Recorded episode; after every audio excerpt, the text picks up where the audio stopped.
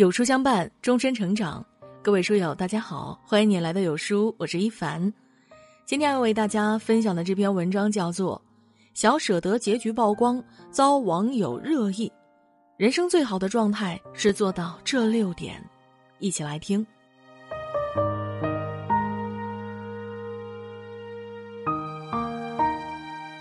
热播剧《小舍得》终于迎来了大结局。南丽和田玉兰这对从头撕到尾的塑料姐妹花，最后呢也选择了相互和解。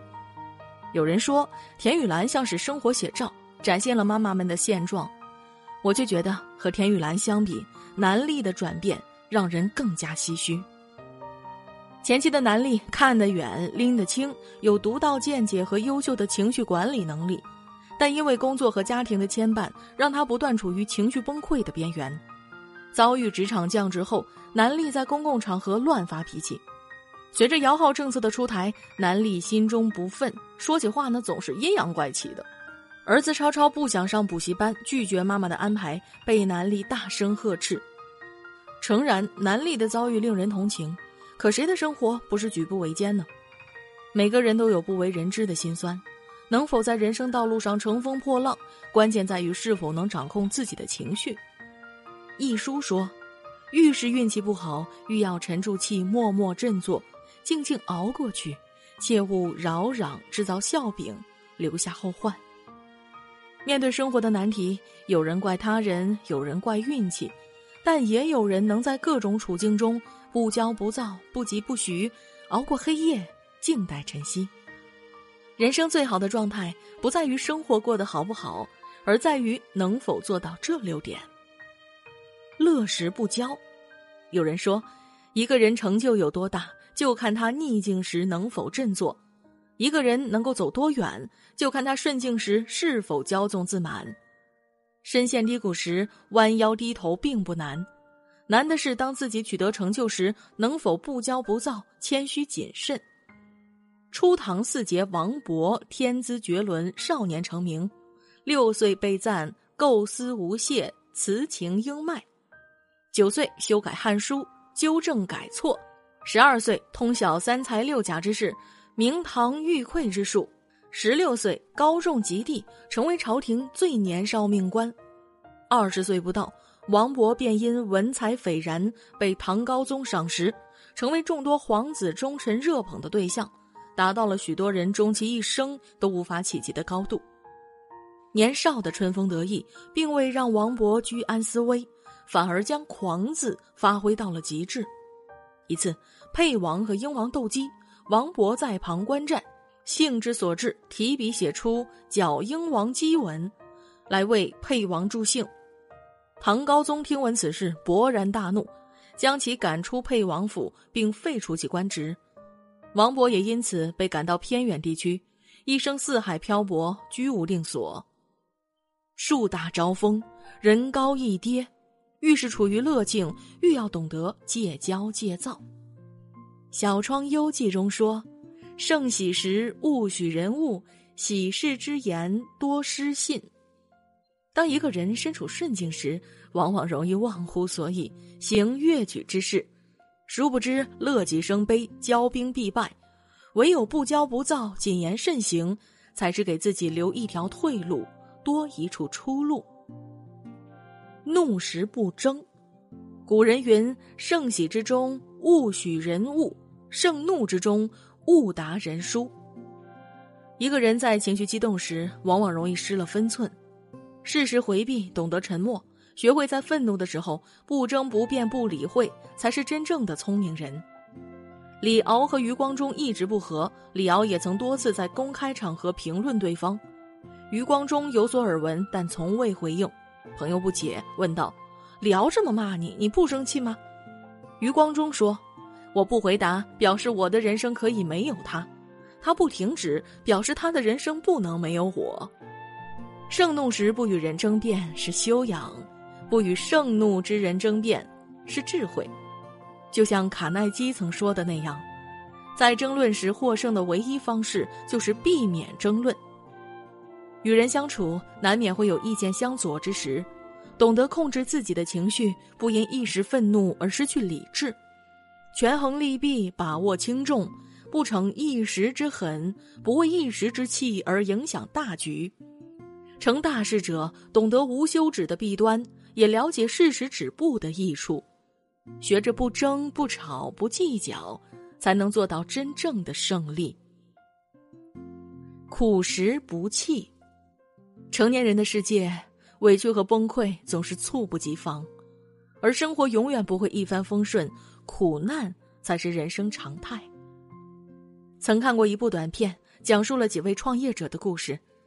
第一位是大志和小飞，毕业一年，常因沟通而争吵，彼此之间的信任纽带岌岌可危。第二位叫安迪，努力创业，让自己过上更好的生活。他努力寻找客户，推销产品，却依旧面临着公司倒闭的窘态。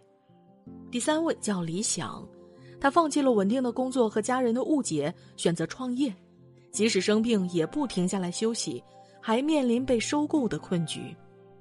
即便如此，他们仍各自努力，为实现梦想而不断拼搏。大志和小飞努力消除隔阂，继续努力；安迪整理行囊，重新开始；理想咬牙坚守，放弃了大公司的收购。朗读者里有一句话：“勇敢的人不是不落泪的人，而是愿意含着泪继续奔跑的人。”那些伟大的人之所以伟大。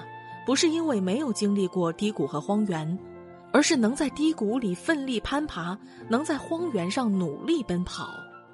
生活难免有各种不顺意，但黑夜总会过去，黎明终会到来。就像汪国真所说：“纵使黑夜吞噬了一切，太阳还可以重新回来。”生活虽苦，但也处处有光。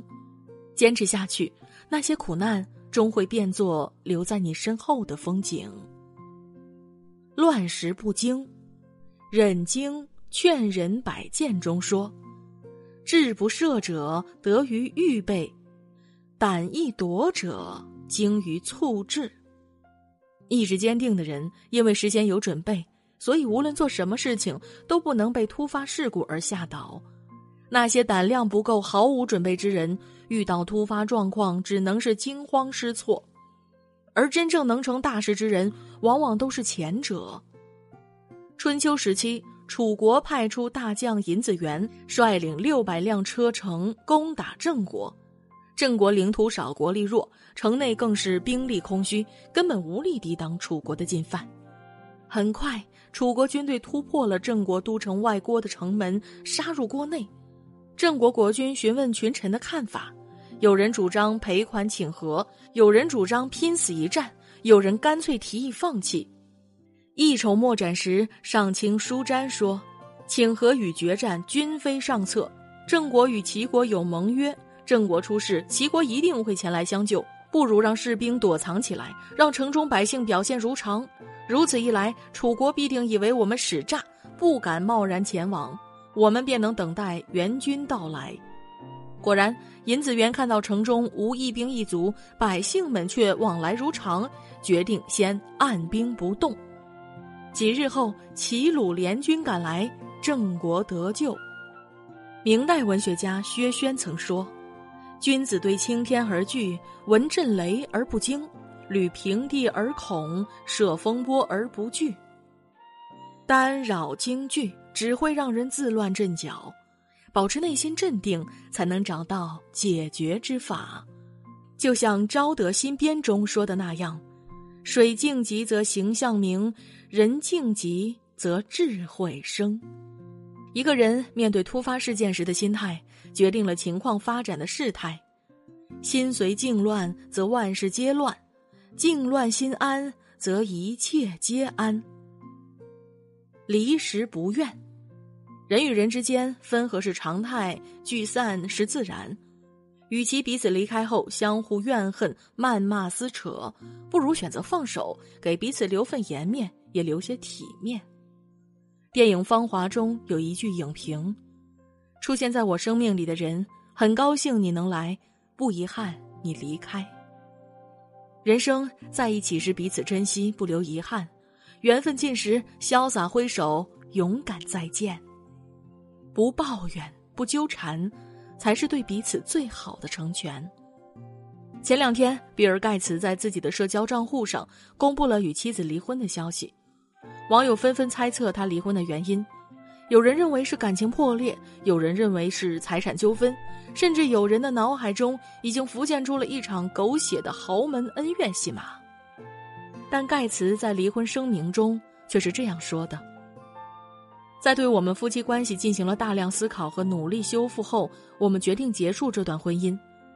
我们仍对基金会这个使命怀有共同的信念，并将继续在基金会内工作。”但我们无法再陪伴对方度过下一阶段的成长时光。没有一句指责，没有一句抱怨，更没有想象中的出轨剧情和财产转移，有的只是客观说明相互理解，以朋友与合作伙伴的关系将事业继续进行下去。人生无常，有时候人与人的缘分真的不必过分执着，因为人生本就是不断分离的过程。因为有些人注定只能陪伴自己一段旅程，不怨恨，不纠缠，感谢彼此同行，感谢彼此分别，不纠结过去，不抱怨曾经，往事清零，随缘当下，才是最好的生活。忧时不待，托尔斯泰说过：世界上有两种人，一种是观望者，一种是行动者。但大多数人没有想过改变自己，然而一切成就都是从适应变化、改变自己开始的，深以为然。生活中，很多人总是有太多想法，却从未付诸行动，总是担忧未知的困难和可能的失败，在事情未做时就停下脚步。可这世间的任何事物，只靠猜测和想象，永远不会知道它到底会怎样。过度担忧不过是庸人自扰。只有尝试过，才会知晓最后的结果。主持人杨澜一生都在不断尝试，年轻时放弃央视王牌节目正大综艺，远赴美国进修学习，回国后进入凤凰中文电视台，推出杨澜工作室，访问名流政要。三十一岁选择辞职，自主创业，建立阳光传媒。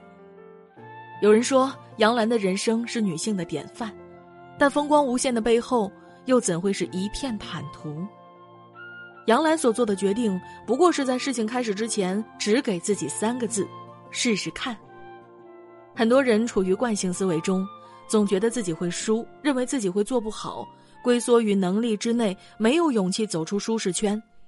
但这世间的所有事物，仅凭猜测假想，永远看不到本来的面貌。只有果断前行，才会知道最终结果。万事皆有可能，又何必限定自己裹足不前？勇于突破自我，人生才有另一种可能。余秋雨说：“人生的路靠自己一步一步去走，真正能保护你的是你自己的人生选择。乐时不骄，能避免许多灾祸；怒时不争，能减少口舌纠纷。”苦时不弃，能于逆境增乐事；乱时不惊，能处危机定大局；离时不怨，能保留彼此圆满；忧时不怠，能给人生破界限。人这一辈子最大的敌人，不是别人，而是你自己。《诗经》中有一句话我很喜欢：“高岸为谷，深谷为陵。”生老病死。高低沉浮，终其一生，我们每个人都会遭遇。无论是高处低处、顺水逆流，我们能做的就是保持一个良好的心态。唯有处理好自己的心境，才能更好的适应环境，更快的突破困境，迎来顺境。共勉。